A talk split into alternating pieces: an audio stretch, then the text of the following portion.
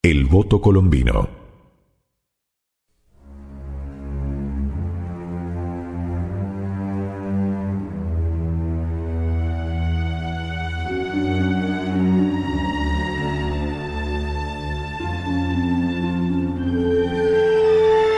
Colón, impelido por la furia del mar y los vientos, comenzó a tener funestos presentimientos acerca del destino de la niña y de la pinta.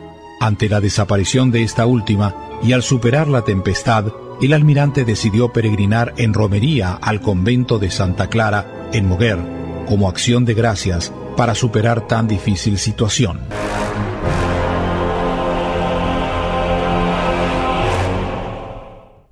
Esa noche el viento aumentó y las olas eran espantosas, contrarias una de otra. Se cruzaban y envolvían la niña que no podía seguir adelante.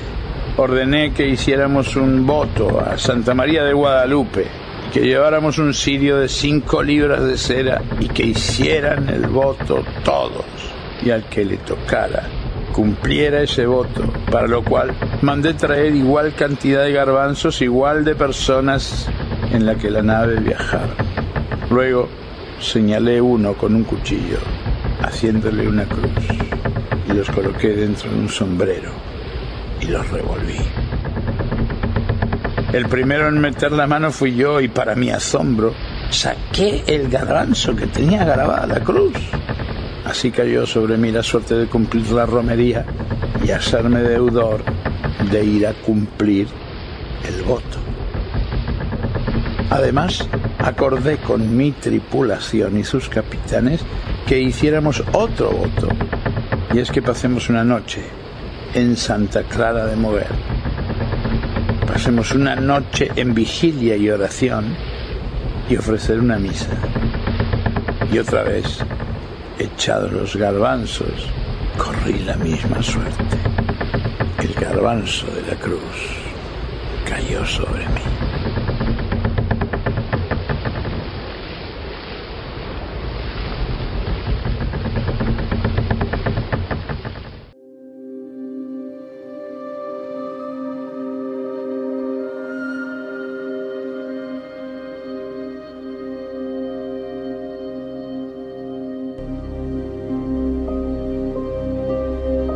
Además de estos actos propiciatorios generales, cada uno hizo en particular su voto de peregrinación o vigilia u otro rito de penitencia y acción de gracias al santo de su devoción, una costumbre muy usual de los marinos católicos cuando vivían tiempos de tempestad y de peligro.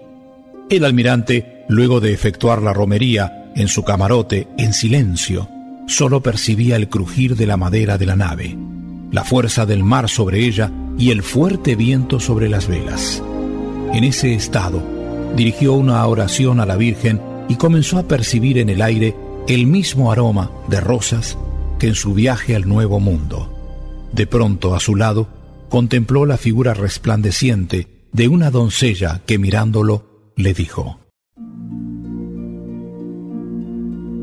Hijo mío, no temas, soy yo, María bajo la advocación de Nuestra Señora de los Milagros. Mi Hijo, el Señor de la vida y de la historia, ha escuchado tus oraciones y la de tus hombres. Por eso estoy aquí. Él detendrá la tormenta y llegarán a España. Una vez hayas tocado tierra, cumplirán tú y tus hombres el voto que realizaste.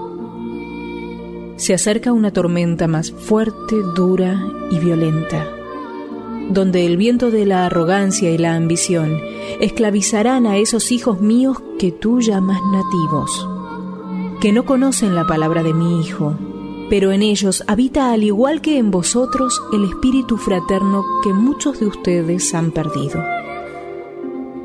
He notado con dolor y sufrimiento que muchos de tus hombres han abusado de esos hijos e hijas mías. No permitas que se cieguen sus ojos por el placer y las ansias de poder. Te afirmo que en tu próximo viaje te acompañarán ministros del Padre. Aléjate del poder y la codicia. Sé paciente como oveja y astuto como lobo. Ahora ve con tus hombres. te necesitan. Ora con ellos. La falta de lastre aumentaba el riesgo de que se hundiera la niña. Colón ordenó que se llenen con agua de mar los cascos vacíos de la nave. Eso, en cierto modo, mejoró su estado. Ante esta situación de angustia, el almirante temía que la pinta hubiera desaparecido, y con ello el secreto del nuevo mundo dependía solo de su frágil nave. Así, en el torbellino de sus pensamientos, escribe en su diario.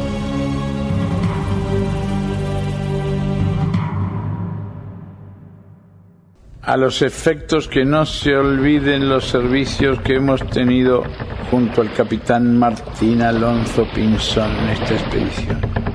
Y gracias a la ayuda de los reyes católicos he decidido hacerles llegar la noticia de todo lo sucedido en esta travesía. Ruego a quien hallara este pergamino se lo lleve a sus majestades, reyes de España por eso he ordenado que se lo envuelva en un paño encerado, que sea atado muy bien y mandé traer un gran barril de madera y lo he colocado en su interior sin que ninguna persona supiera qué era. Mas deseo que piensen que es un voto para luego echarlo al mar.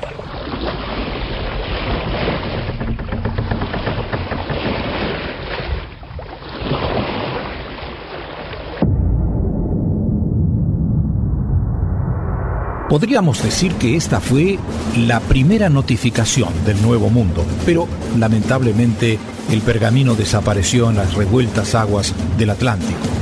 Al día siguiente, el 15 de febrero de 1492, Colón se dirige al escribano de ración Luis de Santángel y al tesorero de Aragón, Gabriel Sánchez, informándoles el éxito de este viaje. En esta ocasión, Colón decidió guardar su correspondencia para enviarla una vez que esté en ámbito castellano. Fue así que en ese momento datara de nuevo esos documentos con fecha 14 de marzo.